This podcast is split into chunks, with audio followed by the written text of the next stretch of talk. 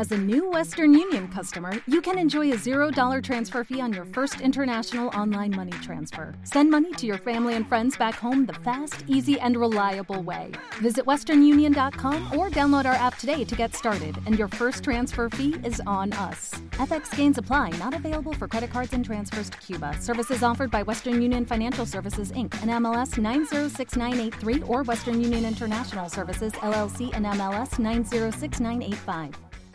With Lucky Land slots, you can get lucky just about anywhere. Dearly beloved, we are gathered here today to. Has anyone seen the bride and groom? Sorry, sorry, we're here. We were getting lucky in the limo and we lost track of time. No, Lucky Land Casino, with cash prizes that add up quicker than a guest registry. In that case, I pronounce you lucky. Play for free at LuckyLandSlots.com. Daily bonuses are waiting. No purchase necessary. Void were prohibited by law. 18 plus. Terms and conditions apply. See website for details. Naciónpodcast.com te da la bienvenida y te agradece haber elegido este podcast. Buenos días, Madresfera. Dirige y presenta Mónica de la Fuente. Buenos días, Madre Esfera. Buenos días, Madre Buenos días, Madre Esfera. Bienvenidos un día más al podcast de la comunidad de Madre Esfera. Vamos eh, cogiendo ya el camino de las vacaciones, amigos, del mes de junio. Vamos encontrando ya el caminito del descanso y vamos terminando la temporada. Yo os voy avisando para que vayáis disfrutando los episodios que nos quedan y que nos van a, nos van a acompañar en este último tramo de la temporada. Hoy me hace mucha, mucha ilusión esta entrevista porque tenemos de nuevo con nosotros a una invitada que pudisteis escuchar, yo creo que hace dos años. Es eh, Esther Secanilla. Buenos días. ¿Cómo estás, Esther? Antes de nada, antes de presentarte. Buenos días, Mónica. Muy bien, muy feliz de estar aquí contigo compartiendo y con todos vosotros compartiendo este espacio que me encanta, de verdad, Pues ya sabes. a mí también me hacía muchísima ilusión. Me encanta cuando retomas, eh, cuando estableces contacto con una persona, eh, tienes la entrevista y mantienes el contacto y vuelve a sacar libro y entonces dices, ven. Bueno, genial. Y aunque no vuelva a sacar otro que por mí sí, Claro. volveremos a retomar contacto cuando tú quieras. Bueno, además es que Esther Secanilla, eh, voy a presentarla en condiciones para que, si no habéis escuchado el primer capítulo, luego os, os contaré un poco más eh, para que lo localicéis y lo dejaré en la descripción del programa. Esther Secanilla es doctora por la Universidad Autónoma de Barcelona en Psicología Básica, Evolutiva y de la Educación, miembro del Grupo de Investigación de la Infancia y Adolescencia en Riesgo Social de esta universidad, donde ejerce como profesora. También imparte clases en la Universidad de Vic, colabora como docente de Psicología y Educación en la Universidad Oberta de Cataluña, donde se licenció en psicopedagogía. Eh, además es mentora y coach acreditada eh, por la EMCCEIA, que no, no me viene exactamente lo que es, pero bueno, será una organización internacional seguro. Sí, sí, es.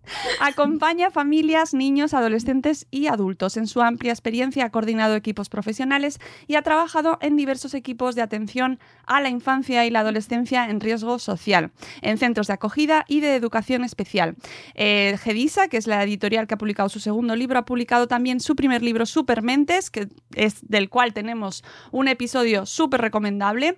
Y eh, podéis encontrar su trabajo en menudotalento.com, www.menudotalento.com, así como en su perfil de Instagram, Esther Secanilla. Ahora nos visita Esther con su nuevo libro Diamantes Escondidos, 11 historias de jóvenes y adultos con altas capacidades, porque efectivamente el, el tema del primer libro también era el de Supermentes, era, hablamos de altas capacidades, cómo se identifican, un poco era un mundo mucho más teórico, ¿verdad, Esther? Sí, un sí, proyecto sí, mucho más de introducción, de en qué hablamos cuando hablamos de altas capacidades, cómo Mm, se diagnostica, cómo se Mm. tienen que comportar, comportar los centros o idealmente, ¿no? Así como las familias. Y También. ahora nos presentas este Diamantes Escondidos. Eso es, eso es. Lo primero, eh, Diamantes Escondidos. Cuéntame, explícame este nombre. Antes. Te lo- os lo cuento, bueno, súper gustosa. Realmente sí, el, el- el otro libro publicado, que es el primero publicado por Geisa, anteriormente tengo otros también publicados por otras editoriales, pero que sobre todo hacían relación, bueno, hacen referencia a la primera infancia, ¿no? Y, eh, centros de calidad y tal. Pero bueno, dentro del mundo de las altas capacidades o superdotación o giftes, o bueno, hay muchas maneras de decirlo, ¿no? ¿Verdad? Bueno, pues eh, el primero fue ese, Supermentes. Y Supermentes, como bien dices, es un ensayo muy teórico, ¿vale? A ver, muy teórico, no me gusta decir eso porque bueno, tampoco es... accesible, ¿eh? es muy divulgativo. Sí, sí, sí, yo, yo lo entendí. Vale. bueno, Mónica, no digas. Cualquier persona lo puede entender si quiere. Claro, sí, sí, por eso yo me pongo ahí a un nivel bajito, porque no tengo ninguna formación académica en concreto sobre educación, sobre pedagogía, sobre psicología. O sea, que yo soy periodista y tengo una, un conocimiento medio. Así que yo os recomiendo que podéis adentraros, si os interesa ese tema, os podéis adentrar sin ningún tipo de problema en, en, ese, en este primer libro, Supermentes, porque se entiende perfectamente, Esther. Sí, sí, sí. Bueno, tenéis una amplia disciplina, ¿eh? desde, la, de, ¿no? desde el, periodismo, es decir, que sabéis de muchas cosas. No, pero no es cuestión de saber o no saber, es cuestión de tener ganas, porque yo misma, es decir, muchas veces a mí me encanta leer, bueno, leo muchísimo, leo muchísimo toda la vida, ¿vale? Pues me encanta leer cosas como mucho más simples a veces, y dices, bueno, tengo ganas de no pensar, de meterme, ¿no? Pues realmente si te interesa en ese momento, es ese tu momento, pues te puedes meter en cualquier tipo de libro, yo pienso, ¿vale? Bueno, a lo que íbamos, va, que no nos enrollemos demasiado en esto. ya sabes. No, eh, eh, Supermente, sí, la, primera parte era como más teórica, más, sobre todo intenté hacer como una visión más panorámica, más teórica, ¿no? De concepto, de dándole un poco, pues, un sentido más, intentaba práctico, bueno, y también actual, ¿vale? Y ahí está el debate, ¿eh? porque ahora es un tema que si quieres comentamos, el debate, ¿qué es? Y, ya, y entonces es como, no es ser o no ser, mm. habría que superar eso, ¿no? Es decir, es que es como un poco, digamos, entre comillas, cansino, ¿no? Es decir, estamos en ese puro debate de ser o no ser. Y como que los científicos, los que saben tanto del tema, se han quedado ahí, ¿no? En, ese debate de ser o no ser. eso es lo importante realmente, no, hay que ir mucho, mucho más allá, ¿vale? Vale, entonces por eso la segunda parte del Supermentes era sobre todo enfocada, pues, mm, bueno, dando pautas, ¿no? De cómo actuar desde la escuela estaba más dedicado a, la infancia, ¿no? Eh, supermentes, reconocer las altas capacidades en la infancia y adolescencia.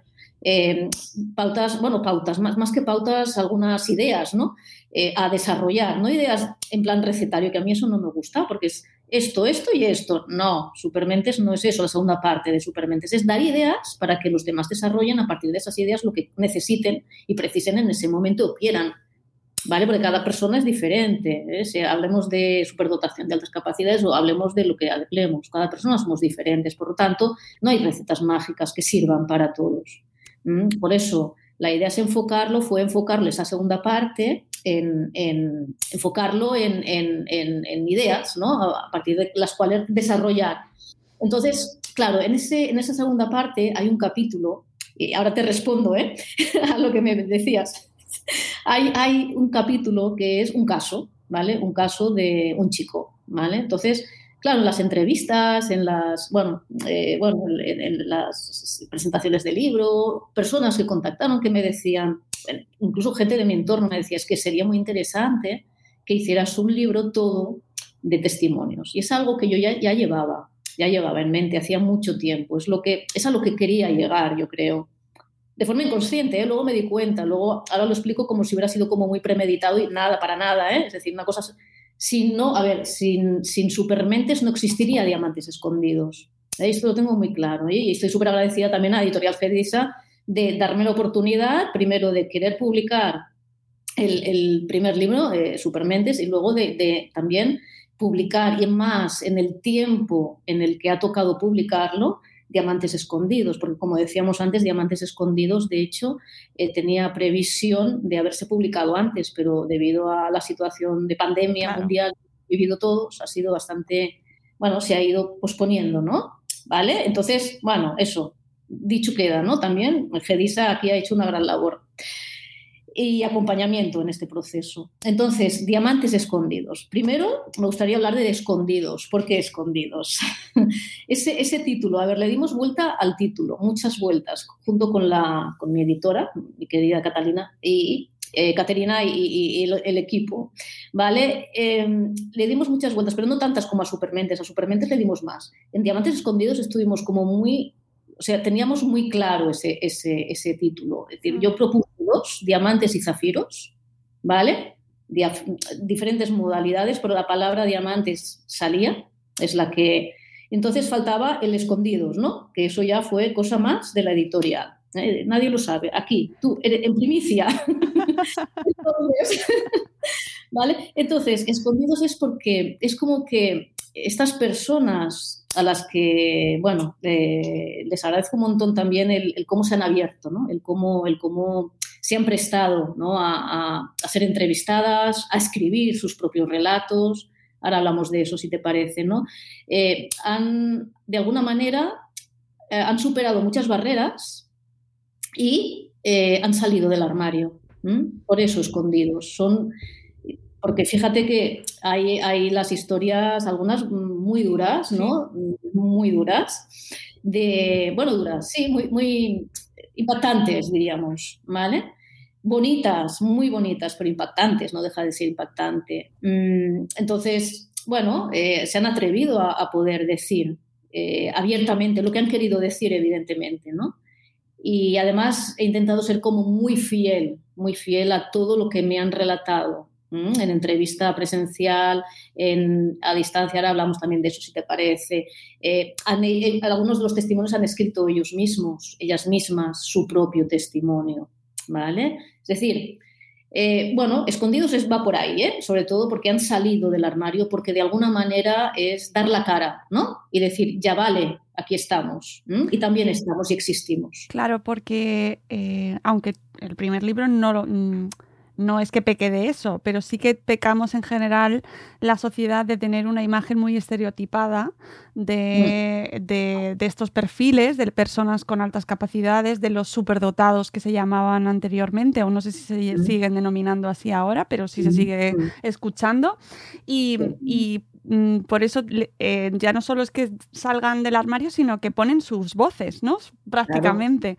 Y escucharles a ellos me parece como la mejor manera de visibilizar y de romper eh, esa, ese estereotipo que podamos tener todos de la persona superdotada.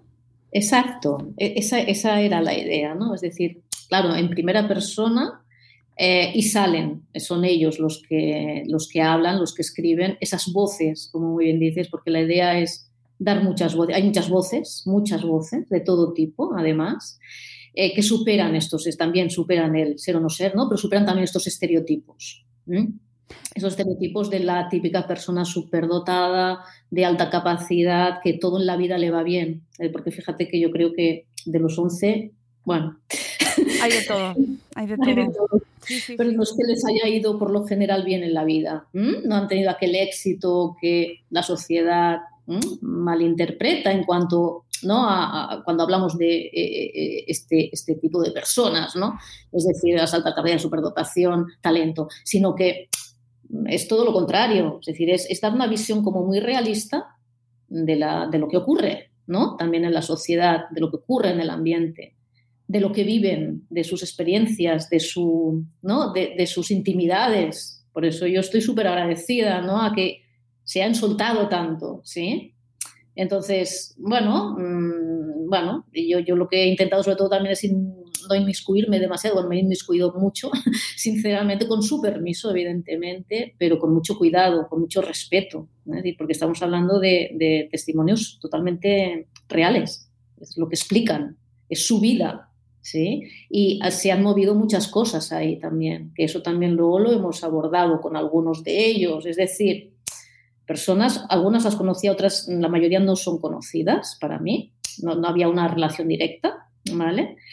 Eh, entonces, bueno, después de leer su propio testimonio una vez eh, publicado, eh, se han dado cuenta de muchas cosas también y se les han removido también muchas historias. Eh, es un tema delicado, ¿sabes? Claro. por ir con muchísimo cuidado ahí. ¿Mm? Cuéntanos, porque me parece muy interesante cómo has seleccionado los perfiles. ¿Qué perfiles nos has querido presentar y por qué? Vale. Sí. Eh, antes, si, me permites, Mónica, hemos desglosado diamantes escondidos, que era la primera pregunta que me hacías, ¿no? Escondidos. El, sentido de diamantes ya se ve, ¿no? Es, es un brillo, ¿no? Es una, un mineral, y ahí lo explico en, el primer, en primera parte del libro, ¿no? Que es, eh, bueno, que está por descubrir, ¿no? Que de alguna manera, si lo pules, si le, ¿no? le das brillo, pues brilla por su propia intensidad, que esa es una de las características, ¿no? Brilla por su propia, ¿eh? bueno, por, lo que lleva adentro, por su propia alma, ¿no? Diríamos, porque son, ¿no? Son testimonios todos con alma, con mucha alma. Eh, ¿Cómo seleccioné estos testimonios? De hecho, hice muchos otros, es decir, muchas otras entrevistas. Y, evidentemente, en Gedisa me dijeron como que no, no te pases ahora, hay un límite, ya te lo has pasado, es decir, no vamos a más, porque tendríamos dos, tres tomos ¿no? de, diamantes escondidos, que yo por mí encantada de seguir, pero no sé yo. Em, claro, ¿cómo me quedé con 11? Primero, evidentemente, por la... extensión. Por la extensión, no, podíamos ir a más eh, y ya me pasé, insisto. Eh, los que no están en el libro los tengo muy presentes también en mí misma y estoy también muy, igualmente agradecida. Eh, ¿Cómo hice la selección? Primero, además, lo seleccioné según capítulos, teniendo en cuenta el, hilo conductor que es la música y los instrumentos musicales. Primero algunos instrumentos, ¿no? Pues más de, de, cuerda, luego de viento y, bueno, una batería que está por ahí, ¿no? Haciendo ciertos redobles. Bien. Entonces, em, claro, los de cuerda, Vale, eh, quería que hubiera de todos los testimonios que tenía recopilados, quería que hubiera pues eh, unas cuantas eh, adultos, unos cuantos adultos, iba a decir unas, porque como te has fijado, el, ¿no? el, tono femenino está ahí, es esa musicalidad que le da también al libro, yo pienso, y es lo que quería hacer también.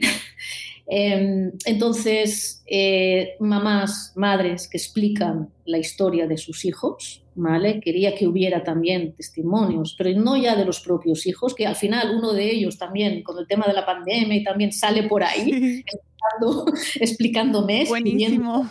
Es muy bueno, es, es, me encanta, o todos me encantan, es decir, si a tú ahora me dices, ¿con cuál te quedas? Que me quedo con todos, y con los que no salgo, ¿no? no podría quedarme con entonces, bueno, quería también que hubiera eso, ¿eh? el relato de, las madres en situaciones un poco, bueno, límites, ¿no? En cuanto a la vivencia de sus hijos, no en cuanto a ellas, sino del entorno, como vemos los dos casos de bullying que salen ahí, que están clarísimos. Eh, pero también quería, evidentemente, desde adultos, ¿no? Eh, la visión de los padres las madres, pero la visión de los adultos, de, de, ellos mismos haciendo un recorrido por toda su vida. Eh, la mayoría son mujeres, cierto. Mm, tampoco es cierto que también tenía pocos hombres, ¿vale? De tantos hombres escogidos, de tantos, lo digo así, ¿eh? Escogidos, que es el primer capítulo, y otro que está ahí entre medio, ¿no? Eh, quise escoger hombres intensos, que lo son, mm, tanto el uno como el otro. Eh, uno de ellos eh, con adicciones, porque también es una de las, eh, iba a decir salidas, no es que sea la salida de la superdotación, pero si no está bien llevado, si no está bien atendido desde la infancia, desde el entorno familiar, desde el entorno escolar, puede ser que, y bueno, puede ser que pueda derivar ahí. Por eso desmitifico, que es mi idea esencial del libro también, desmitificar esa idea que se tiene de eh, éxito en la vida por parte de las personas superdotadas, con altas capacidades. Entonces, bueno, eh, eso hay que tenerlo en cuenta. Así es como lo, lo, ¿no? Eh. Y luego toda una serie de mujeres que por sí solas mm, tienen mucha potencia también. Sí, además eh, recuerdo que en el libro anterior sí que lo comentamos en la entrevista. Eh, no sé si fue durante la entrevista o después, pero el tema del género eh, sí que me parecía muy relevante porque porque lo estábamos viendo, cada vez estaban hablando más mujeres y el tema de las madres es que es, brutal porque eh, se les da, eh, se les reconoce o ellas mismas se descubren en el diagnóstico de sus hijos y hay un montón de casos y me pareció súper importante que lo contases porque es verdad que es una realidad que está pasando, ¿no? Y, que, y, cómo, y qué características tan peculiares tiene en el caso de las mujeres frente a los casos de los hombres que son de los que más se ha hablado hasta ahora. Claro, ese es el tema, ¿no? También porque a nivel sociocultural quizá interesa, no lo sé, ahí lo dejo, no lo sé porque ha venido así, porque es más vistoso de alguna manera. entre, no se puede generalizar, no me gusta generalizar, ya sabes, pero es como más vistoso el hecho de que hay los niños, cuando son detectados, ¿no? es como que son detectados porque molestan en el aula, muchos, ¿no? O porque no se adaptan a las ¿no? circunstancias eh, que se esperan por parte de ¿no? la sociedad, del entorno, el contexto. Entonces, en cambio, las niñas tienen como habitualmente, no todas, insisto, ¿eh? pero habitualmente tienen más, em, bueno, tienen otro tipo de, otra manera de abordar ¿no? las situaciones y es como que, bueno, pues se, son más prudentes, ¿no? Diríamos. Una eh, capacidad adaptativa, ¿no? Quizás. Sí, sí, a, observar y a quedarse ahí, ¿no? Y, saber cuándo tiene que actuar o cuándo se espera que no actúe, ¿no? O cuando si actúa no va a ser adecuado para ella, ¿no? En general, en general, no digo ¿eh? siempre, pero pasa. Entonces, como es que los niños han sido como más vistosos, ¿no? Entonces las niñas ahí sí que se quedan. Pasa que eso es falso porque todo eso que ellas van, bueno, quedándose dentro, se les hace ahí una, bola, ¿no? Que, que, luego en algún momento determinado, muchas veces en la adolescencia o más adelante, o cuando son adultas, explota, ¿vale? De una manera o de otra. ¿vale? Si no es bien acompañada, diríamos. Claro. Finalmente, sobre todo. Me llama mucho la atención porque además esto lo hemos hablado cuando eh, en, otros, en otros casos y en otras entrevistas eh, relacionándolo con el tema del autismo, del trastorno del espectro autista, porque en el caso de las mujeres se ha visto eh, que las mujeres no se diagnosticaban o no se detectaban tanto como los hombres o los niños por esa capacidad adaptativa y por esa bueno esa, esa discreción vamos a llamarlo así, ¿no? De, muchas mujeres que pues pasaban desapercibidas.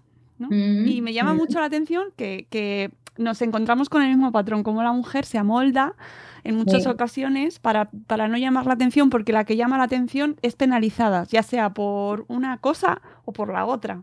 Eso es. Tanto por sus iguales como... y ahí lo dejamos, ahí lo dejamos, que la gente lo reflexione. Exacto. Y cuando hablamos de género en general, género en general, pasa mucho esto con las mujeres. Es como, fíjate, yo, yo siempre comento, ¿no? Eh, hay la invisibilidad de las altas capacidades. ¿eh? Hay una segunda invisibilidad, que es la de las mujeres con altas capacidades.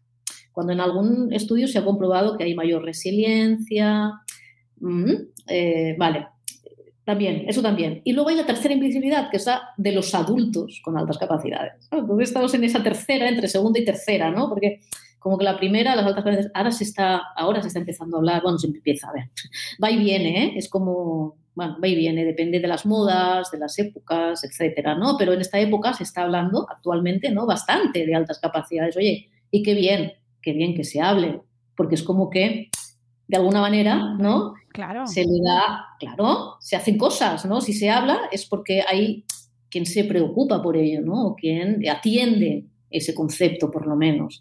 Hay un, hay un interés. De hecho, en tu libro, una de las cosas más patentes de, lo que más termina, cuando terminas el libro te queda más patente es lo que está fallando. Claro. Ah. Mm. Sí, sí que, mm, ahora vamos a ir desglosando, pero desde luego eh, podríamos empezar por el colegio, no sé si es lo más grave para ti, pero a mí, a mí es uno de los factores que más me preocupa, el, el entorno educativo o ese, o quizás, si te parece, ese diagnóstico esa diferencia que establecías entre el ser y no ser, que ese debate, ¿no? Porque me parece también que ahí estamos qué diagnósticos, qué test se hacen, eh, en qué condiciones eh, se, diagnostica bien, cuándo se diagnostica, mm, que ahí también hay mucho trasfondo. Sí, en función de cuál sea la comunidad, mm, se bueno, hay unos mm, valores u otros, comunidad aquí en España, es decir, que no, no nos vamos a Europa, ni nos vamos a Estados Unidos, ni a Latinoamérica, ¿eh? según la comunidad aquí, el índice cambia, ¿vale? Entonces, cuidado, bueno, el otro día este, pasan cosas bonitas, ¿no? Cuando estás, ¿no? Eh, bueno, hablas con uno, con otro, en, bueno, justo en, una, en un congreso que hicimos hace poco en Alicante, era, pues hablé con una, una, mujer que era andaluza y decía, es que, bueno, la comunidad andaluza aquí realmente es como que eh, se ha vuelto medio loca. Lo decía así, ¿no? El sentido de, jo, es que nos pasó hace un par de años de que todos daban según la detección que se les hiciera. Y a ver, mm, tampoco era eso, ¿vale? No, no es así. Que cumplan una serie de requisitos, que puedas mm, tú de alguna manera sospechar que sí, no quiere decir que sea. Además, también aquí me gustaría hacer una, un alto, ¿no? Porque eh, en eso de superar esos conceptos de ser, no ser, eh, el coeficiente o no, porque no es solo el coeficiente intelectual, sino que hay una serie de aspectos emocionales, sociales que hay que tener en cuenta, ¿vale? Factores familiares, ¿vale? De todo tipo, ¿vale? Cuando se hace una detección, ¿vale? Y no siempre se hace así, no hay que mirar siempre el coeficiente intelectual, por favor, no es solo eso.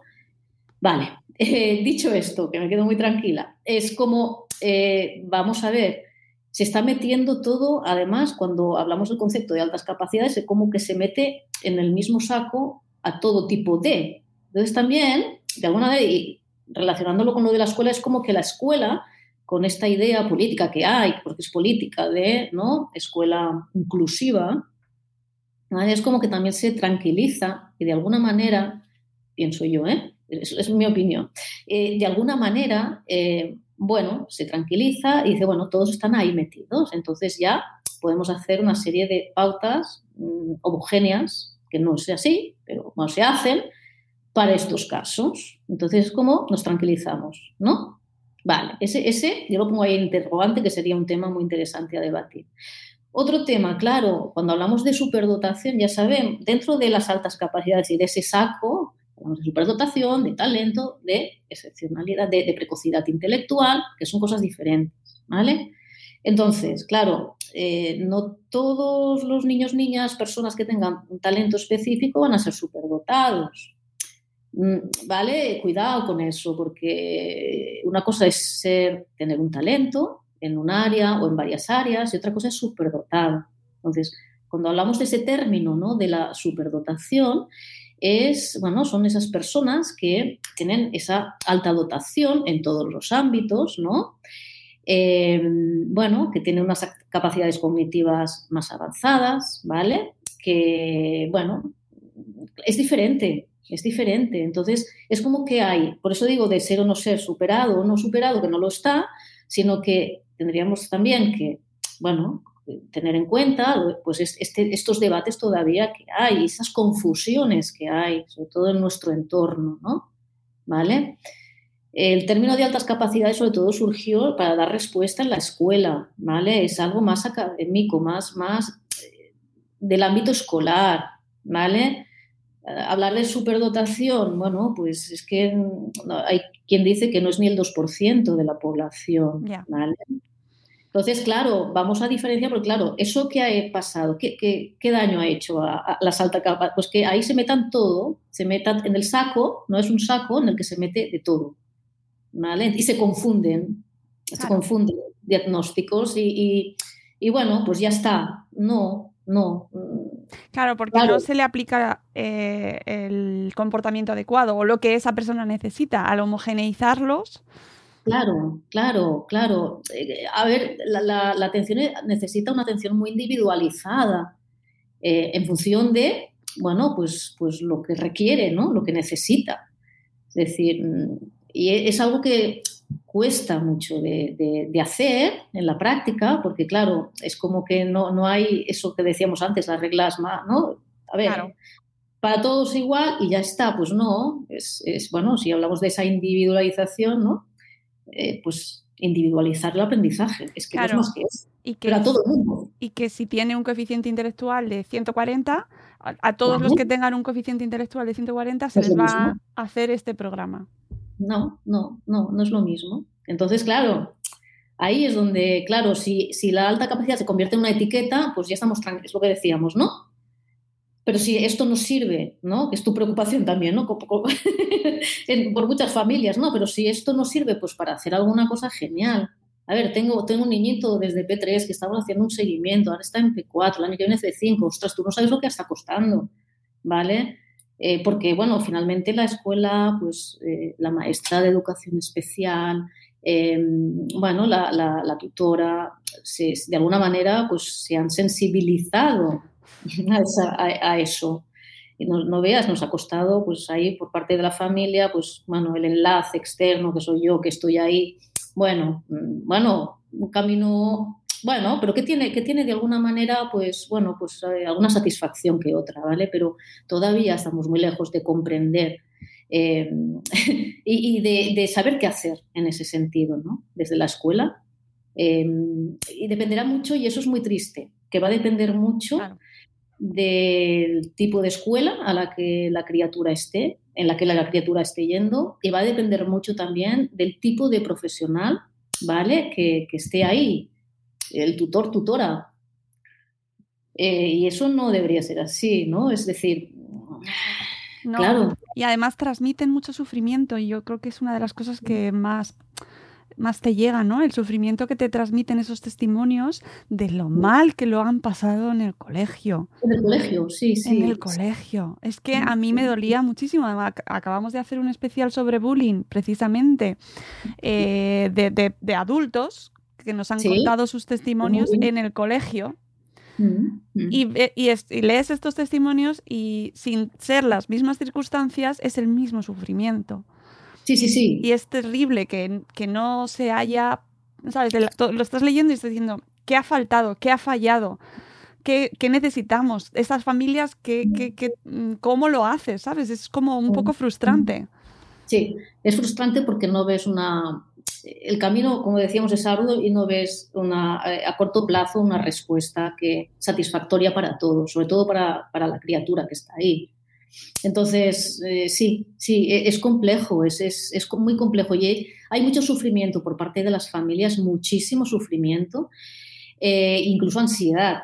Incluso mm, a nivel familiar, a nivel del sistema familiar, ahí se descomponen muchas cosas que, hay, que, que hay que reconstruir también, ¿vale?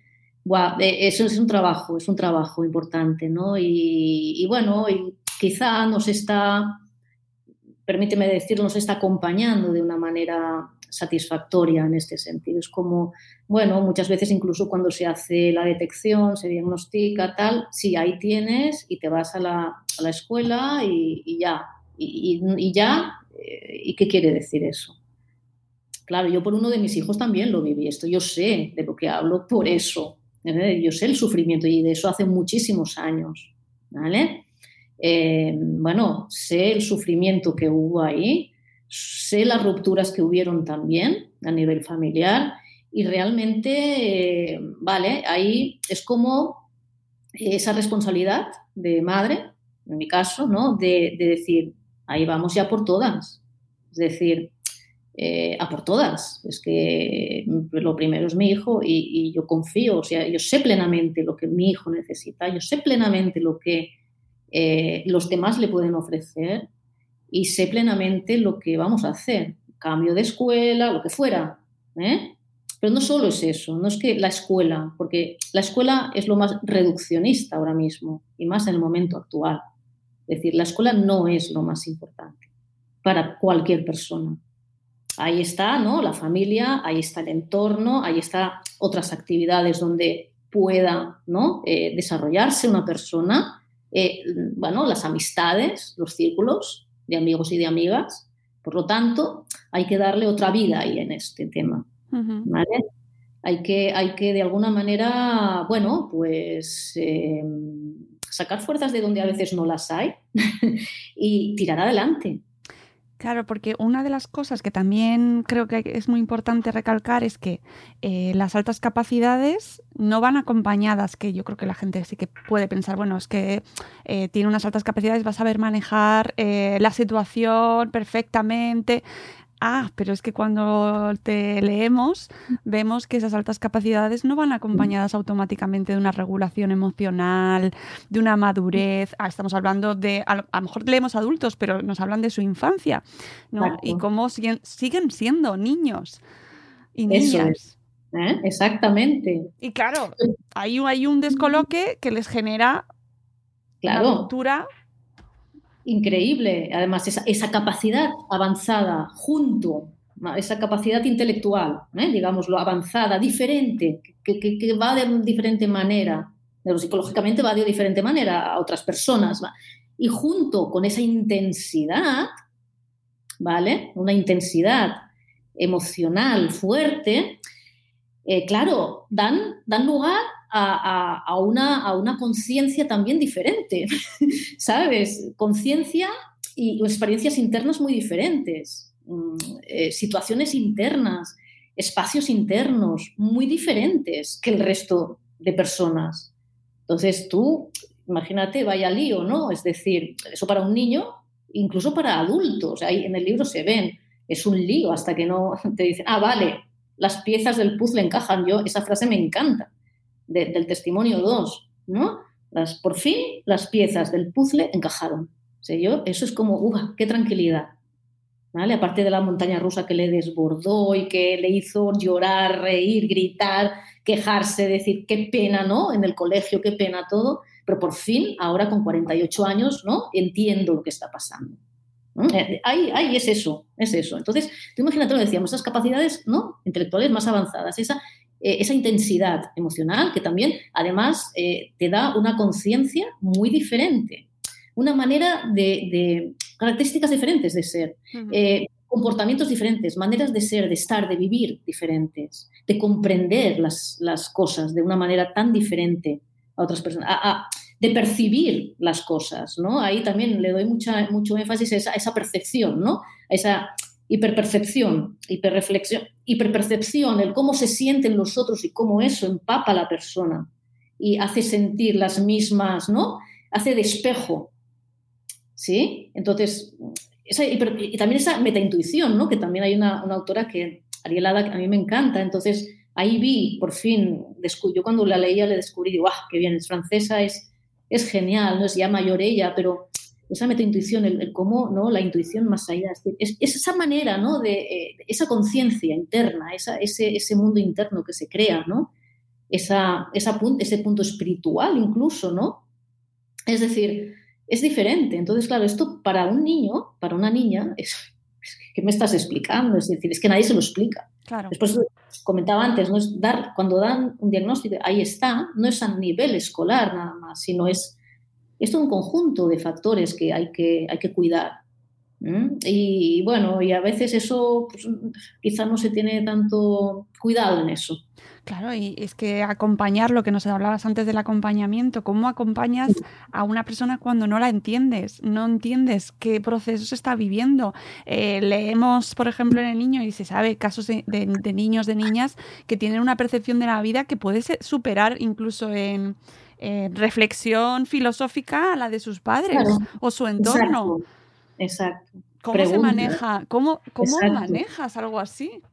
Sí. ¿Cómo le tratas? ¿Le tratas como un niño? ¿Le tratas como un adulto? ¿No lo es? ¿No es adulto todavía? Pero es niño. Claro, es un niño. Y tiene también necesidades de niña a niño. Claro. ¿Vale? Tiene necesidades de jugar, de, no responsabilizarle de cosas que no. Porque esa es una de las tendencias, ¿no? Como eres tan listo, ¿no? Claro, Manéjalo. sí, exacto.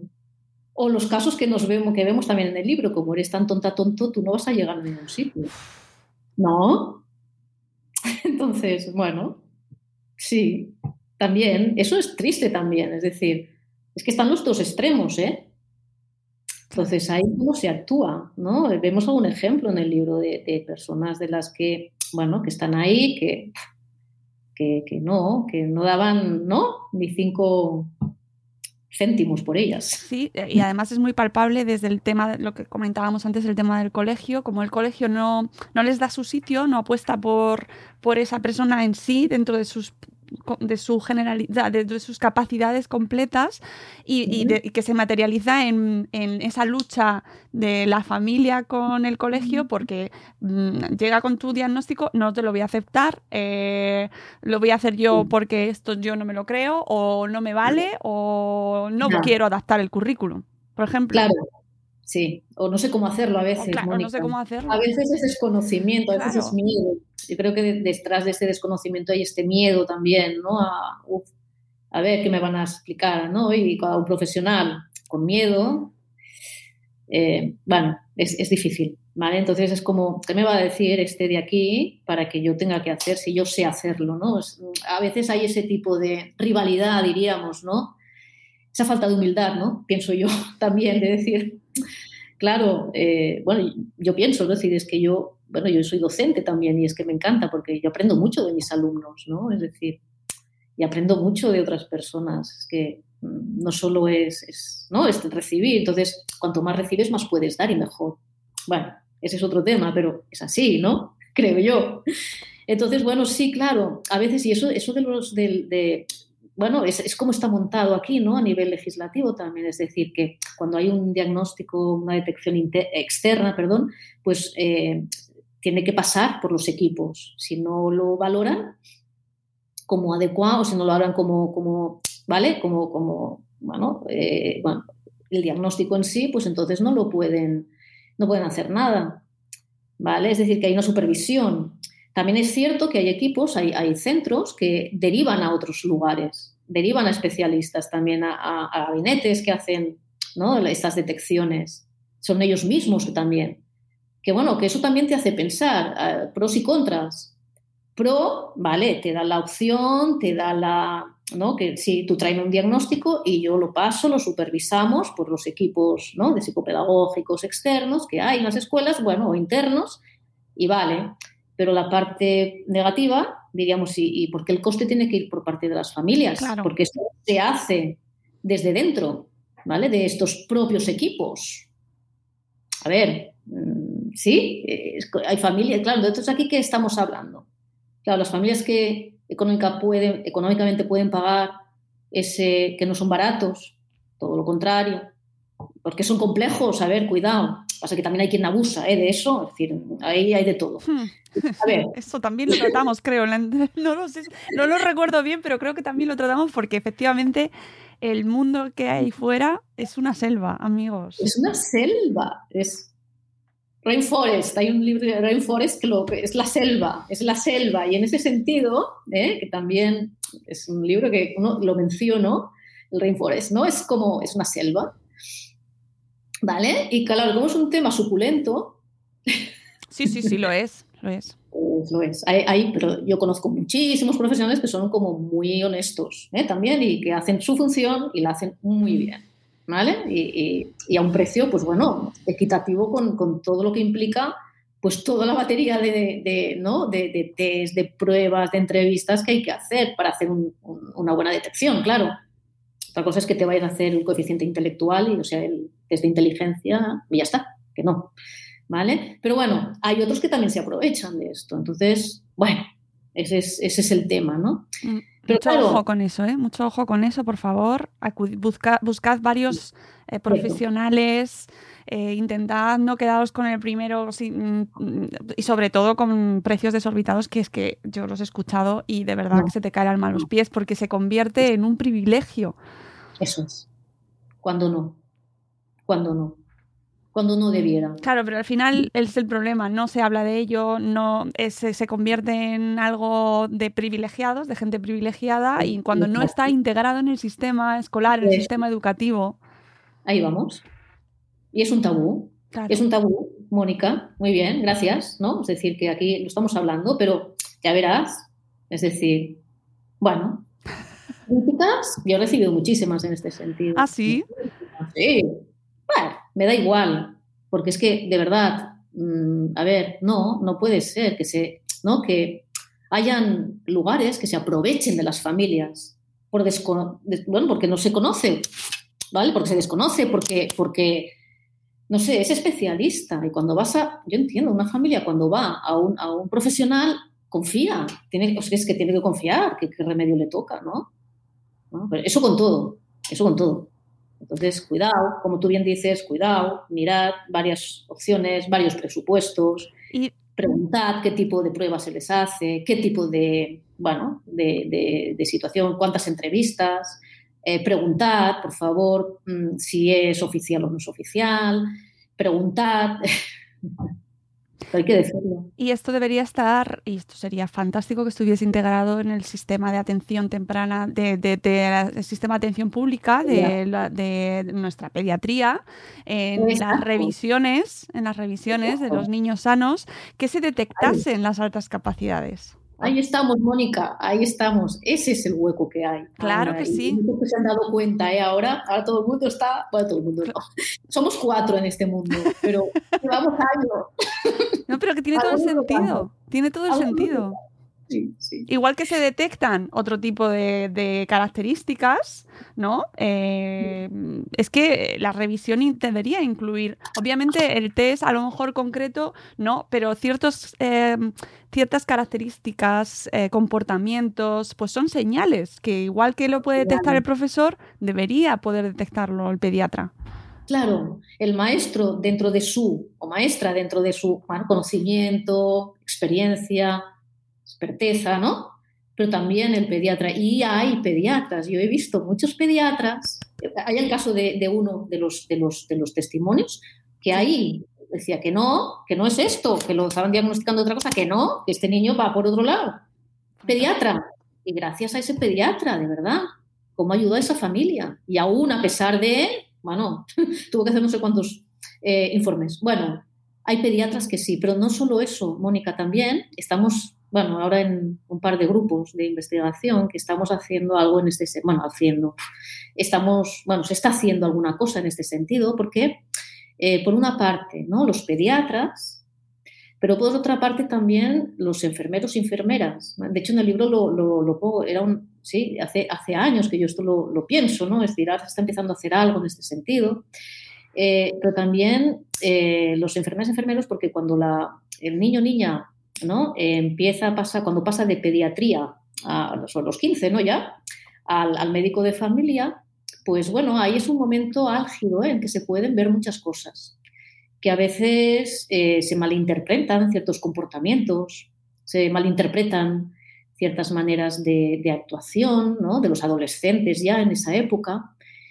Y a veces, bueno, si hubiera, como bien dices, ¿no, Mónica? Este, este pequeño, ¿no? Screening, este pequeñito este pequeñito, bueno, no es fácil ¿eh? instaurarlo, pero en esas estamos, ¿vale? Entonces, bueno, son dos puntos álgidos. Por una parte, el pediatra y por otra parte, cuando hay ese traspaso ¿no? al, médico de familia, para poder de alguna manera detectar cosas, más allá de lo aparente. Claro, claro. Y además es el, el pediatra, la pediatra es un vínculo con las familias imprescindible y, establecen, idealmente, establecen una relación con ellas de confianza y, en la, y les van informando, ya están introduciendo, eh, por ejemplo, hábitos de salud en cuanto a pantallas, por ejemplo, ¿vale? Ya se habla en las últimas recomendaciones de que los pediatras también comenten a las familias qué es lo recomendable y no lo recomendable en cuanto a uso de pantallas. Eh, de eh, hábitos alimentarios, por ejemplo, ¿no? Si hay, si hay posibilidad o no hay posibilidad de detectar alguna conducta, oye, pues preocupante, por ejemplo, en, la, en la preadolescencia. Que ocurre mucho con niñas, eh, cuando hablábamos de las niñas, y déjame, retomamos esto de las niñas, porque... ahí llevamos a un punto. bueno, ahí, ahí, al decir esto, ¿no? De, de, bueno, esas conductas, ¿no? Esos problemas alimentarios que ocurren tanto en la adolescencia, en niñas, niñas muy perfeccionistas. ¿Qué, ¿Qué, hay detrás de todo esto? ¿Qué, qué, cuál es el carácter? ¿Cuál es la personalidad de, esta, de estas niñas, ¿no? Niñas que son, bueno, pues eh, complejo de la abeja, ¿eh? que ahí explico, ¿no? También muy perfeccionistas, muy, bueno, rigurosas con su trabajo, muy metódicas, muy ordenadas, excesivamente, con mucha presión familiar a veces, a veces no, pero sí habitualmente. Entonces, ahí podría haber algún indicio, porque esa comorbilidad entre, ¿no? entre niñas eh, de altas capacidades y que tienen eh, algún tipo de trastorno alimentario, bueno, bueno, no, digo que sea lo único, lo único, ¿vale? Eh, pero la única causa, evidentemente que no, pero que, podría ser también una, algo a tener en cuenta. Claro, que te llame la atención, ¿no? Que sea una señal ahí de alarma. Sí. suelen ser niñas muy listas, son niñas muy despiertas que lo esconden muchas veces, ¿no? Esa, esa propia inteligencia para, ¿no? Y que de alguna manera, pues, eh, bueno, se atracan a comer o vomitan precisamente para no quedarse con toda esa carga. Bueno, había una lectura metafórica en este sentido también, pienso, como las niñas que se autolesionan también, que hay muchas, ¿vale? Y que a veces ahí esconden un, un dolor que no pueden expresar o no saben cómo expresarlo, o una carga que tienen, ¿vale? Porque cuando hablamos de que las niñas se inhiben más, saben, son más respetuosas, más comedidas, ¿no? Es, ¿vale? Bueno, ahí también es una falsa, bueno, competencia, ¿no? A veces eh, se, esconden, ¿no? Se, comen lo que, lo que realmente eh, sienten. Entonces, bueno, muchas se autolesionan, otras, bueno, hay que observar todo este tipo de cosas. ¿Y quién mejor que el pediatra, la pediatra? ¿Quién mejor que, bueno, sobre todo, ¿no? Los enfermeros, enfermeras que están en ese, ¿no? Pediátricos, ¿no? En, esta, en esta etapa. Entonces, pienso que su labor es, bueno, es fundamental, es fundamental. Y también de cara a la detección de, eh, de personas adultas, que de hecho es importante, ¿no? Es esa tercera invisibilidad que decíamos, ¿no? Las personas eh, adultas eh, con altas capacidades, que yo siempre digo, hay, digo hay, hay como dos tipos, ¿no? Muy así, muy así a, grosso modo, ¿no? Como dos tipos, los que, las, que, las personas que, bueno, pues eh, han ido ¿eh? resurgiendo a pesar de las eh, complicaciones, con su resiliencia, con su manera de ser, con aquello que decíamos, ¿no? esa capacidad cognitiva más avanzada junto con esa intensidad que se entrelazan y, crean ¿no? ese espacio interno tan profundo, tan, tan único, ¿no? ¿Mm? Trabajan esa espiritualidad y van resurgiendo a pesar de, ¿no? Tenemos algún testimonio así aquí y esas otras que de alguna manera pues abandonan porque no tienen un entorno adecuado o porque, bueno, por muchos motivos, ¿no? Y, bueno, pues pueden estar incluso diagnosticadas de trastornos, de, patologías que nada tienen que ver con la realidad, ¿vale? O, que es un, bueno, se derivan de esas patologías por otras causas, que podría ser la superdotación. Entonces, por eso es tan importante en este sentido poner ¿no? alguna, alguna pauta, algún, ¿no? algún, no sé, algún tipo de test, de, instrumento, ¿no? Eh, y formar ¿no? pues al, ámbito médico en este sentido, al hospitalario, es decir, a enfermería, pediatría. Sí, sí. yo pienso que también es algo, es un, ¿no? Es algo pendiente en nuestra sociedad. Totalmente, porque eso, al final estás en contacto con la familia, la familia que, esté atenta también a, determinadas señales, que haya un consenso generalizado donde, en el que se incluya, igual que ahora, por ejemplo, se habla muchísimo más de, la hiperactividad, del TDAH, ¿no? Eh, está como mucho más ya mm, hay mucha gente que ya se está haciendo experto en TDAH, ¿no? Sí, sí, lo hay, lo hay, sí, hay muchos intereses ahí. Mm. Claro, claro. Y, entonces eh, parece como que, bueno, ya la gente ya empieza a reconocerlo, quizás eh, eh, demasiado, pero eso ya sería otro tema. Pero sin embargo no se habla de las altas capacidades y cuándo puede tener su no detección, como vemos a lo largo de todo el libro. Mm. Eh, consecuencias devastadoras, Esther. Sí. Devastadoras. Sí, sí, interesante, sí, porque por eso los testimonios son, claro, al ser voces en primera persona, es la realidad, es que hay no, de verdad que esas primeras partes de cada uno de los capítulos, no hay nada mío ahí.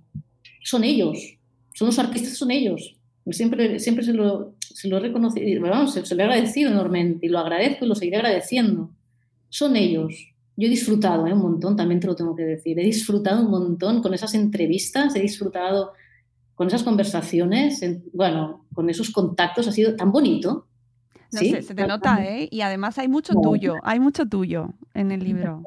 hay mucho, hay mucho, hay mucho. Pero realmente es eso, es, son en primera persona, entonces eh, son, son intensos, son, son, ¿no? Son historias intensas, yo diría. ¿Sí? Muy intensas, muy intensas, la verdad. Todas, ¿eh? No, no, no te puede, es lo que decíamos al principio, no puedo decir, me quedo con esta, esta es más intensa que la otra. No, cada una en su medida, ¿verdad? Pero, y a su manera. Pero son muy intensas. Además, eh, es, mm, es que son, no, no quiero comentar todo uno a uno porque podríamos estar horas y además quiero que la gente se lo lea porque es Claro. súper interesante.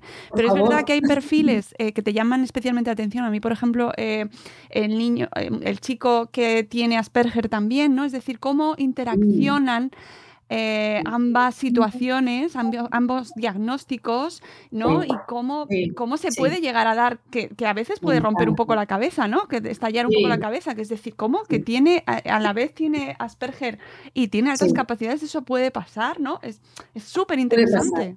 Daniel, lo tengo aquí, Daniel. Eh, Me encanta. Y me encanta esa frase que pongo, pues que a mí me, me- o sea, es que me entusiasmo, o sea, me quedé como muy, wow, soy un Asperger rehabilitado. y es que, bueno, está ahí. Que yo lo leí varias veces, me quedé Bien. como pensando. Sí, a mí me lo decía de viva voz, ¿no? Y yo decía, wow. Además, tuve entrevistas con la mamá, tuve entrevistas porque, eh, además, eso de los testimonios de cómo he seleccionado y tal, también yo lo que pretendía, eh, entre- hemos hecho diferencia entre género, entre mamás que explican historias de sus hijos, pero también quería que fueran muestras representativas, no solo españolas. Sí, Hay, hay muestras latinoamericanas y yo, de verdad, es que muy quería que interesante. salieran. Muy Porque sí, porque no se les da el. Bueno, es que es. Hay, son muy diferentes. Como países somos muy diferentes, como costumbres, como cultura, no tanto, ¿eh? pero bueno. Pero es que te das cuenta de que las historias no son tan diferentes, pasen aquí o pasen allí, ¿verdad? Entonces, hay algo que une, ¿no? Es, Mm. es un hilo, es un hilo, ¿no? Como el hilo de la música, pues también lo une, ¿no? Y además Daniel tiene, tiene el sentido ahí, ¿no? De la música, un trombón a todo viento, ¿no? Es como, es él. Entonces, bueno, pues esa representatividad latinoamericana también, yo tuve la suerte de poder estar allí, ¿vale? En el 19, y entonces, bueno, pude realizar una serie de entrevistas allí, en, en- su país, en, en Perú, básicamente. Hay dos peruanos, hay otro chileno, bueno. Entonces, eso fue una oportunidad, fue una suerte, de verdad, y, y fue un auténtico placer y disfrute por mi parte, ¿no? Porque, claro, me iban diciendo cosas, en este caso fue la madre que explica el testimonio de su hijo y todas las vivencias, además ella es psicóloga, es decir, es, bueno, es, es una, es muy buena psicóloga, este, trabaja en un hospital allí y entonces es como que, y su hijo, ¿no? Explicándome la historia de su hijo. Y luego, pues las intervenciones que hacía Daniel explicándome sobre todo lo del bolero y todo, ¿no? Justo además coincidió, porque tenía muy claro que el bolero era la- el, ¿no? el, el- el hilo conductor de todo el, libro, pero además él me habló del bolero. Es como que dije, guau, me enamoro de ti, Daniel. O sea, es que además me faltaba que me contaras esto. ¿no? Y tú hablas con él y dices, bueno, de Asperger nada, es decir, bueno, bueno, bueno. Eso, sí, hay una parte, pero hay también la otra parte. Sí, No, es, es muy interesante porque al final en- percibes perfectamente la complejidad de cada uno de ellos, de que no son un diagnóstico, de que no son eh, solo esto, ¿no? Sino que cada uno tiene, eh, es lo que le ha hecho también su vivencia, cómo se han comportado los demás con ellos, cómo se les ha acompañado, cómo se les ha tratado, su propio ser, ¿no? Cómo son ellos mismos. Entonces, claro, se refleja muy bien y da una buena idea de, de- lo complejo que es este tema. muy complejo. Y todos, eso que dices, ¿eh, Mónica, tienen su alma. Son personas con, con, bueno, con todo el mundo, ¿eh? pero no sé, tienen un alma muy bonita, muy bella, ¿sí? Muy limpia, muy limpia. Yo es lo que diría, ¿no? Tiene un alma muy limpia, es decir, muy, muy preservada, muy honesta, mm, única, muy intensa, sí, pero eso es un privilegio, ¿no? Sí, y sobre todo, yo creo que es mm, una de las partes para el público general que pueda decir, bueno, es que yo no tengo a nadie cerca, no conozco ningún caso. Bueno, después de los testimonios que ya de por sí tienen un interés alucinante porque aprendes muchísimo y entiendes mucho esa complejidad, ¿no? Y te ayuda a romper estereotipos. Luego lo acompañas con eh, tus la parte más teórica, por así decirlo, ¿no? Eh, ¿Qué pasa? Comprender ese caso, comprender en concreto ese, lo explicas de una manera muy divulgativa y entendiendo muy bien a cada personaje. Eh, y luego nos dices qué hacer, que yo creo que aquí es donde nos tenemos que poner todas las pilas, profesores, sanitarios, familias, las familias eh, fundamentales, ¿no? Eh, y, aquí es donde nos tenemos que poner los deberes todos, ¿no? Entender qué, qué podemos hacer para integrar, para, para darles un, un entorno adecuado y que brillen esos diamantes. Que brillen. Diamantes que brillen realmente, para que se conviertan, ¿no? En un material en bruto, ¿no? En, que brillen, un material que brille realmente. Y yo pienso que sobre todo es, bueno, es muy importante, hay muchas cosas que se podrían decir en este sentido, pero lo que es muy importante es el hecho de, de comprenderlos, simplemente, de, de, entender que tienen unas características neurobiológicas diferentes, tal, tal, tal. Bueno, esto ya los que saben lo explican. es así, pero comprenderlos como, como seres con un alma, como lo que decía, bellísima, ¿no? Y muy justos, muy, ¿sí? Muy honestos, insisto. Y sobre todo, el acompañarles, el estar ahí, estar ahí. Es muy importante estar ahí. Eh, mirarlo realmente em, como personas que pueden brillar mucho o no, en función de lo que se haga. Claro, claro. Pero como persona, ya no solamente por sus capacidades, ¿vale? Sí es cierto que es importante darles, dar oportunidades, en el sentido, oportunidades dentro de las que cada familia pueda, evidentemente, ¿no? Sobre todo hablando de familias. Pero es tan importante simplemente una, una, una conversación, sí, no me digas que eso es difícil. Bueno, para algunos igual sí. Claro, depende un poco de la situación, porque no quiero que quede una idea romantizada. No. Y yo, o sea, leerlo no, no queda, pero que la gente que nos escucha, que no piense que, mm, que estos diamantes escondidos eh, tienen una vida fácil ni su entorno.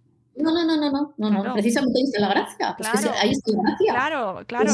Y esa conversación por la que hay que tener en ocasiones es muy complicada porque eh, puedes encontrarte personas que están sufriendo mucho, niños o niñas que están sufriendo mucho y con los cuales es muy difícil establecer una relación en la que se pueda llegar a un punto, así desde el principio, ¿no? Es decir, de, en apariencia sencilla, es muy complicado en ocasiones manejar.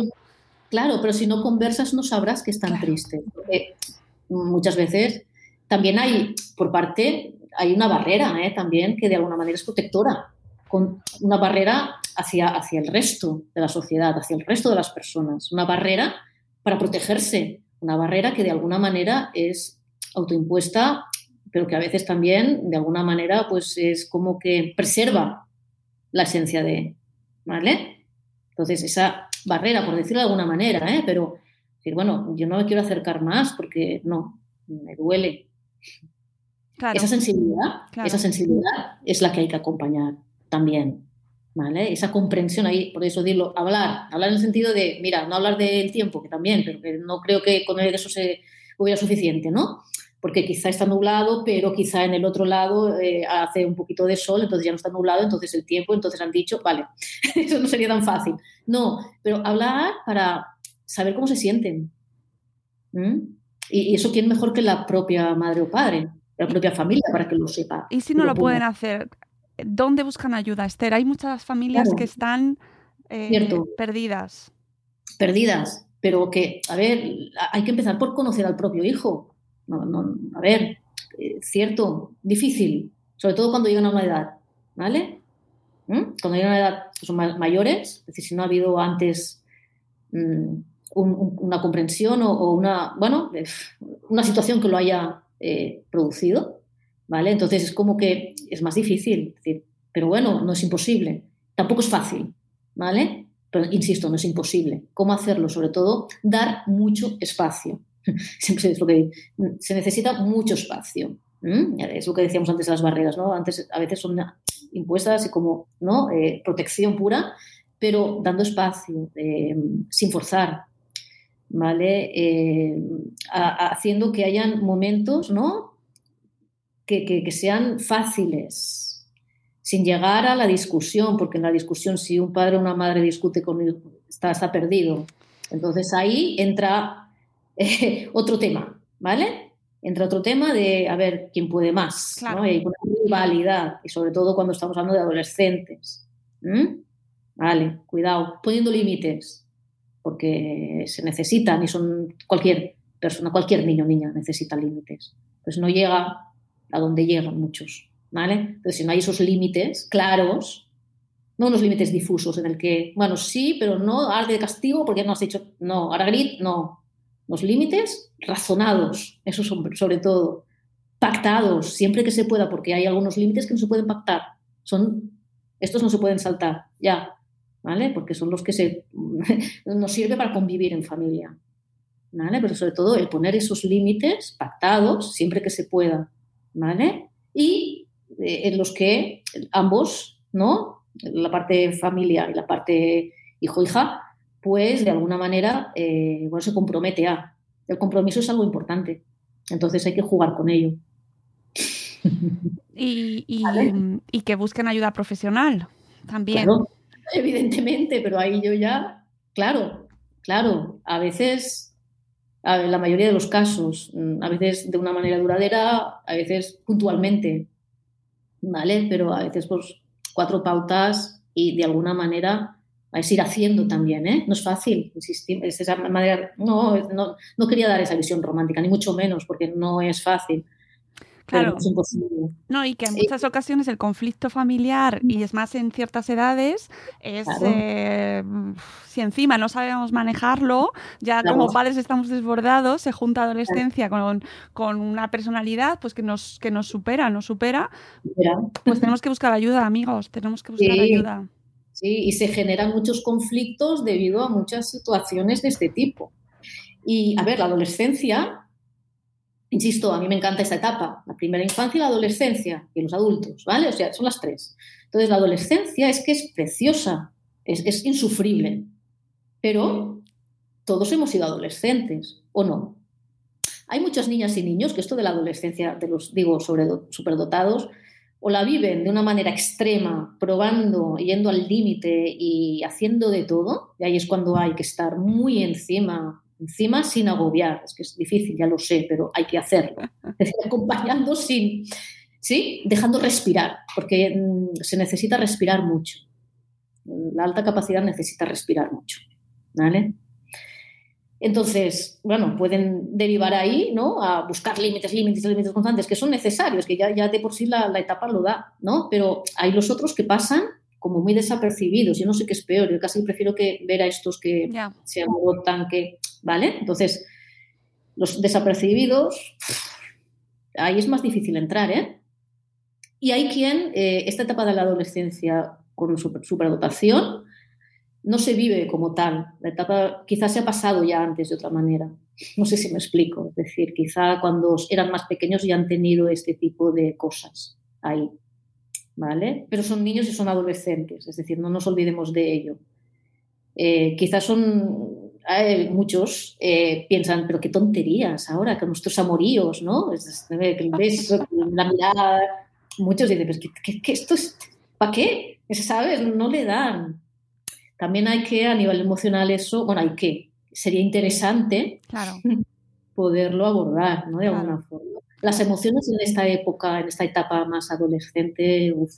Pero claro, esto ya desde pequeñito, desde que nacen. Es decir, a ver, es que, es que parece que la adolescencia sería el temor de todos los papás y mamás. Sí, no, no. Depende cómo lo tomes, ¿no? Y depende de qué recursos tengas también, ¿cierto? Pero también recursos, no digo materiales, ¿eh? sino más de manejar. También hay que poner mucho sentido del humor, por favor.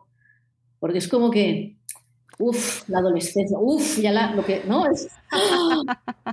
Sí que no, es tan terrible, no es tan terrible, no es tan terrible. Yo lo he pasado, estoy viva, ¿eh? tengo tres, para nada, lo he pasado.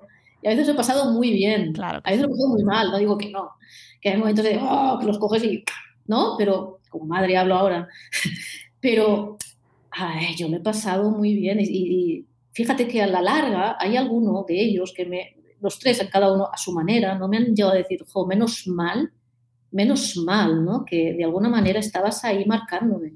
Menos mal, porque si no, ahora lo, pueden decir, ¿vale? O, ostras, ¿cómo agradezco el hecho de que estuvieras jugando conmigo? O sea, que en lugar de enfadarte cuando me encontraste fumando en la habitación a escondidas, te pusieras a reír, ¿vale? Cosas así, ¿no? decir, bueno, reír luego evidentemente no te ríes. Sí, lo entendemos.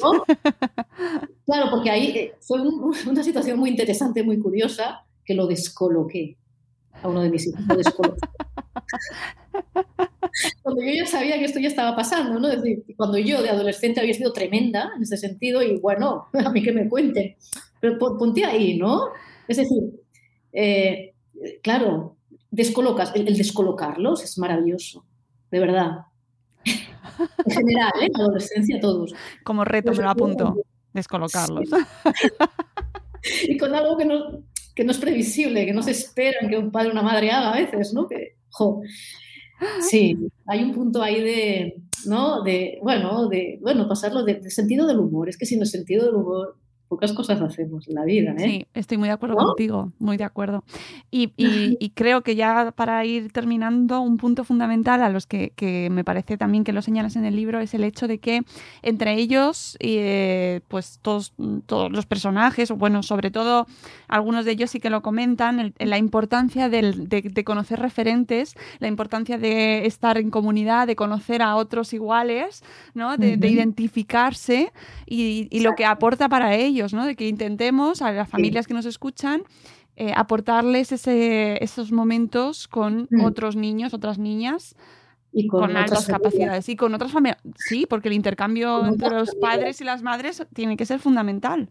Exacto. Hay alguna asociación aquí a nivel español, es decir, en cada una de las comunidades hay algunas que, que funcionan más mejor, otras peor, otras eh, están, mueren en el intento. No es fácil, ¿eh? Muchas han sido creadas por propias familias y eso yo pienso que es un punto interesante porque realmente, bueno, saben de qué hablan, ¿eh? saben sus necesidades, saben, ¿vale? Saben cuáles son, bueno, sus, sus, angustias y sus penas y sus alegrías, ¿no? Entonces, bueno, saben de la situación, entonces a veces cuentan con, con, algún profesional que colabora en algunos momentos determinados, hay asociaciones, hay espacios también en el, en el relato de Alicia, por ejemplo, ella explica, ¿no? que es de, Madrid, de la comunidad de Madrid, y explica, por ejemplo, eh, con lo bien que le fue a ella. Interesante, ¿eh? testimonio interesante, Alicia. Es muy bonita, es muy bonita, es muy bella ella. Entonces es como que, bueno, no voy a decir nada que no sea, es, decir, es la verdad, es, es bellísima esta chica. Pues que todos. Entonces, es como que bueno, ella dice lo bien que le fue en aquella época, ¿no? De eh, hacer aquellas, bueno, actividades con otros chicos y chicas que por fin se encontraba en un lugar que no estaba fuera de lugar, ¿no? Que se sentía, se, se siente y se, sintió en aquellos momentos como perteneciente a un grupo. Y eso, eso funciona. En Barcelona también había un grupo que funcionaba bien, luego dejó de existir, diferentes, pero es, es buscarlo. Simplemente es buscarlo. Hoy en día tenemos la, información muy accesible. Demasiado cuidado, porque también hay que mirar muy bien, como decías antes, de Mónica, mirar cuando se hace una detección, mirar muy bien ciertos gabinetes, mirar muy bien todo y mirar muy bien también este tipo. Hay, hay asociaciones que hacen también actividades, en algunos momentos juntos, padres, hijos, ¿vale? Entonces, bueno, hay también otras asociaciones que, bueno, con el diagnóstico y tal, hablo de adultos ya, pues se forma parte, entonces se hablan, se, ¿no? se hacen grupos de WhatsApp. Bueno, mm, hay diferentes opciones, ¿vale? Y pienso que, bueno, sí, lo comento bastante. Creo que es importante no para nada más estar, ¿no? sino para sentirse dentro de un grupo de, ¿no? De, de, bueno, con personas que piensan, sienten, viven cosas similares. Entonces, bueno, sí, es interesante. Sí, a mí sí que me lo parece. Es verdad que desde fuera eh, la imagen que tenemos en muchas, muchas ocasiones se ha tenido históricamente, eh, sobre todo los grupos adultos, era un poco como de mm, cuidado, que estos son los eh, la gente top, ¿no? Y bueno, había esa pequeña ahí diferencia, ¿no? Y, mm. Las hay, ¿eh? Los hay así todavía, un poco de cuidado, ¿eh? Sí, sí. En fin hay que buscar el grupo ¿no? con el que uno se sienta sí, sí. identificado. A ver, y además una cosa muy importante, tú puedes tener altas capacidades y luego ser, eh, tener unos valores eh, horrorosos. Ajá, y tanto, y tanto. Hay, hay una parte, porque hemos puesto la parte bonita ¿eh? también. Claro. Es como, esto en los adolescentes pasa mucho, cuidado, ¿eh? Hay unos que con psicopatologías mmm, muy bestias, ¿eh? Es decir, sí, ¿eh? No, es decir, como muy... Sí, bueno, no quiero, estoy buscando la palabra para no decir algo disonante, ¿no? Pero bueno, personas que realmente van a fastidiar a otros compañeros, a los propios padres, a las propias familias, a los maestros, los hay también así. A ver, hay de todo. Claro, igual que sin, con una capacidad normal. hay gente con que es muy buena persona. Claro. No, ni más ni menos, ni, estos son como algo diferente, intocable, que son maravillosos. No, los hay y personas que eh, se hace mucho daño. En el fondo es mucha inseguridad, es mucho miedo, ¿vale? Hay que, eso hay que trabajarlo ya por especialistas, a la, a la, propia persona, también a la familia, al entorno, ¿no? Y que, y que van a hacer mucho, mucho daño, yo te digo. Mm, vale, eh, es utilizar las capacidades de una manera diferente. Sí, pueden, muchos juegan, ¿no? En el peligro. Bueno, ahí tenemos algún caso, ¿no? También juegan en el peligro, en esa zona de, ¿no? de peligro, ¿no? Y, nunca acaban de, ah, bueno, de levantar cabeza, por decirlo de alguna manera. Y hay también adultos que, bueno, el ego es una de las cosas que, la soberbia, ¿vale? Ahí está, esa también otra diferencia, ¿no? De, cuando hablamos sobre todo de adultos, eh, hay adultos que tienen una soberbia, bueno, excesiva, ¿no? Eh, una, sí, eh, sí, un ego muy, muy, bueno, intenso en el sentido perjudicial, incluso para otros, para no dejar vivir a los demás, incluso. ¿eh? Es decir, bueno, eso también hay que, claro, cuando uno es adulto, pues ya está, cuando, porque claro, ahora se está acomodando o se da pues una cierta atención, cierta, muy poca, pero cierta a, a toda la población infantil, adolescentes, pero claro, es que los adultos también están ahí, claro, llegan adultos y que ya está. No, los 18 ya, no. Es decir, muchos adultos llevan mucho trabajo de base, ¿eh? durante muchos años, desde la infancia o desde que han tenido conciencia de que hay algo que funciona mal y van trabajándose. Eso pienso cualquier persona, cualquiera. Todos necesitamos mucha terapia. Exacto. Pero terapia no quiere decir estoy mal y tengo que ir a terapia, sino quiero crecer también, ¿no? Quiero crecer internamente, quiero ser ¿no? mejor persona, quiero pulir todo ese diamante que tengo, que soy, quiero pulir esas cosas que no, que no de alguna manera no, no hago tan bien, o, bueno, esas debilidades, por decirlo que se conviertan en capacidades, quizá, ¿no? Entonces, para eso necesitas una ayuda profesional también, un acompañamiento profesional, que no digo que estés toda la vida, pero bueno, es importante, ¿no? El, bueno, hay momentos, ¿no? También para, decisiones que uno toma. Cuando hablo de esa parte más espiritual, hay muchos que lo buscan de por sí porque necesitan, bueno, pues comprenderse, ¿no? El poder mejorar, ir puliéndose. Claro. Sí, que al final es un objetivo que, que, puede tener cualquiera, cualquier persona. Claro, claro, claro, cierto, así es. Mm. Pero bueno, era, muy importante recalcarlo porque a veces se romantiza también en ese sentido y como bueno, es que eh, no, ya se van a se van a autorregular ellos mismos y se van a dar ellos mismos los valores eh, y ¿no? esa moralidad y esa ética que al final todos necesitamos un acompañamiento también en ese sentido y ahí la, la, importancia de la familia, arropar, transmitir esos valores, transmitir, eh, bueno, mm, o sea, ser una buena persona al final. Sí, Pero poner límites, claro.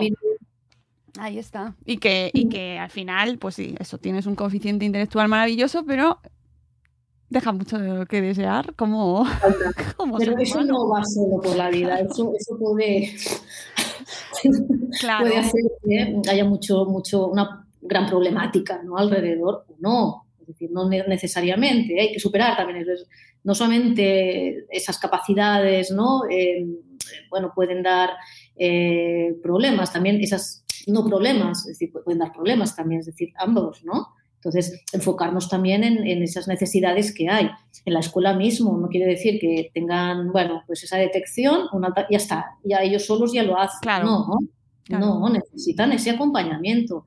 está considerado como la necesidad educativa especial. ¿Por qué? Pues porque necesitan una atención especial. Pues que todos te podríamos tener una necesidad educativa especial, ¿no? una necesidad, es decir, por eso hablamos de individualizar el currículum, ¿no? ¿No? Personalizar, individualizar, personalizar el currículum cada uno, ¿no? Y no, no, no adaptarnos al currículum, sino que el currículum se adapte a la persona. Eso, mira, llevamos tantos años hablando de este tema, de verdad.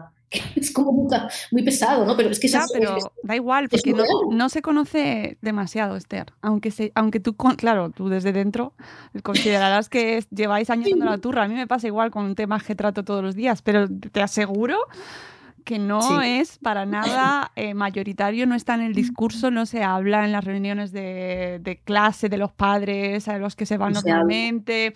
Es más, eh, se convierte en estorbos en las en muchas Claro. ocasiones, es- genera sospechas por qué este Sí. niño, qué le, qué le pasa a ese niño ¿Qué le pasa? y por qué va a recibir ese niño, esa niña, eh, una adaptación curricular que mi hija, ¿qué le afecta eso a mi hijo o mi hija? Sí. ¿Qué, qué le, qué le toca? ¿Le va a contagiar algo? Claro, sí, sí, sí, con lo cual necesitamos mucho más, mucho más, mucha Claro. más turra. Pues, insisto, esa personalización la debieran tener todos y cada uno de los niños y niñas. Personalizar.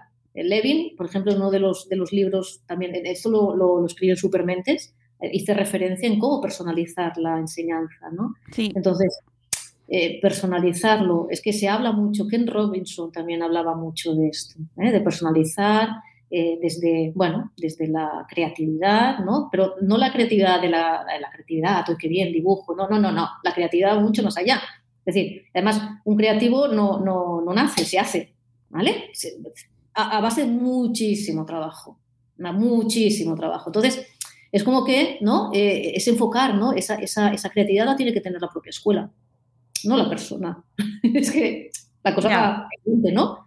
Y esa personalización, ¿no? Del aprendizaje, ¿vale? Es lo que hay que impulsar, yo pienso, seguir impulsando, personalizar, pero no a los que tengan, eh, pues yo qué sé, superdotación, alta capacidad o, o un down, ¿no? O, o- Sí, un sí, sí. Sino a cualquier persona. Claro. Porque, bueno, bueno, eso es, es, es otra mirada, ¿no? Y hay centros, tipos de escuela, tipos de enseñanza en ciertas escuelas, escuelas más libres, escuelas de otro tipo que la tradicional, que sí que lo incorporan. Lo tienen muy en cuenta, es más. ¿vale? Entonces, a veces a este tipo de niños les viene muy bien este tipo de escuelas. Bueno, Bueno, y eh, tenemos que ver el ejemplo ahora en la pandemia de cuántos niños con altas capacidades han- se lo han pasado pipa sin tener que ir a clase. Pues sí, porque ya lo vemos en, en los testimonios, ¿no? Que realmente es- ha sido, la mayoría de es un sufrimiento la escuela, ¿vale? Entonces, jo, es que Eso, eso nos tiene que dar mucho que pensar a todos, desde luego. me queda mucho que pensar. Esther, eh, fíjate, una hora y veinte, nos hemos echado... Qué raro, ¿verdad? y podríamos estar, podríamos estar perfectamente mm, bastante más porque da para tantísimo y da para tantas reflexiones y es un placer charlar contigo y simplemente eh, terminar recomendando a todo el mundo a todos los que nos escucháis que estáis interesados ya de por sí porque estáis aquí en nuestro podcast en la educación en la crianza en entender mejor a nuestros hijos a nuestras hijas pues que os acerquéis al mundo de las altas capacidades os afecte o no os afecte, no lo digo de manera negativa, sino que, que os toque, ¿no? Que os toque de lleno que- o que tengáis a alguien cerca, porque realmente esto nunca lo sabes, nunca pero sí que es una manera de, de aproximarte y de ver la vida también de otra manera. Este Diamantes Escondidos, 11 historias de jóvenes y adultos con altas capacidades. Esos adultos, ojo con los adultos, porque también nos ayuda a entender mucho y a, y a mirar de otra manera, eh, pues lo que yo decía, estos estereotipos que hemos heredado y que tenemos ante los cuales tenemos un poquito de, de Mm. recelo, ¿no? Así que siempre es bueno aprender y desmontar ideas que teníamos preconcebidas y sobre todo aprender como sociedad, Esther, a dar a estos niños, a estas niñas, esa oportunidad que se merecen. Y tanto, y tanto, se la merecen como cualquier otro, realmente, pero también ellos y también ellas.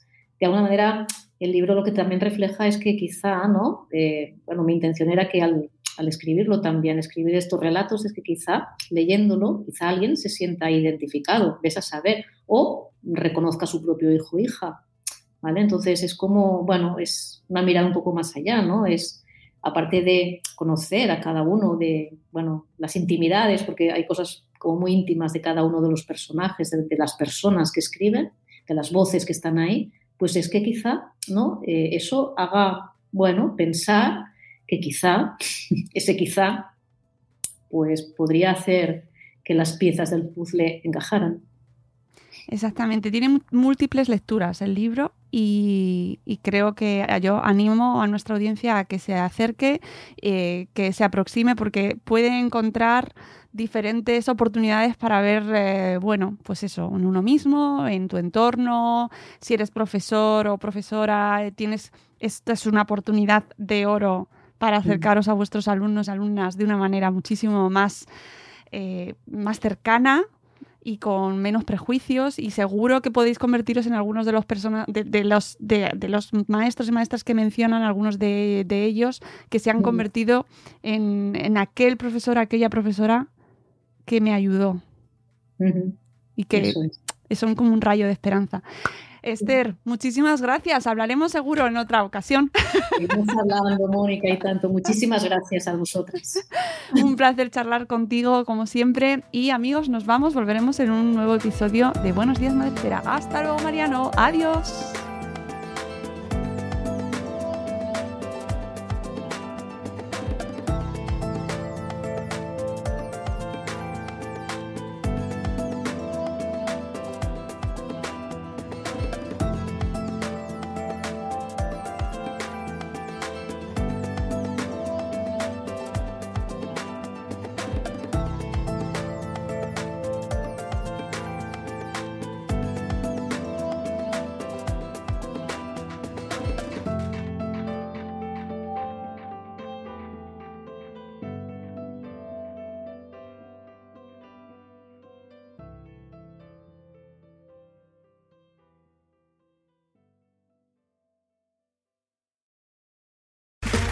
Okay, round two. Name something that's not boring. A laundry? Ooh, a book club. Computer solitaire, huh? Ah, oh, sorry, we were looking for Chumba Casino. That's right. ChumbaCasino.com has over 100 casino style games. Join today and play for free for your chance to redeem some serious prizes. ChumbaCasino.com. No purchase necessary. Full prohibited by law. 18 plus terms and conditions apply. See website for details. O'Reilly Auto Parts puede ayudarte a encontrar un taller mecánico cerca de ti. Para más información, llama a tu tienda O'Reilly Auto Parts o visita oreillyauto.com.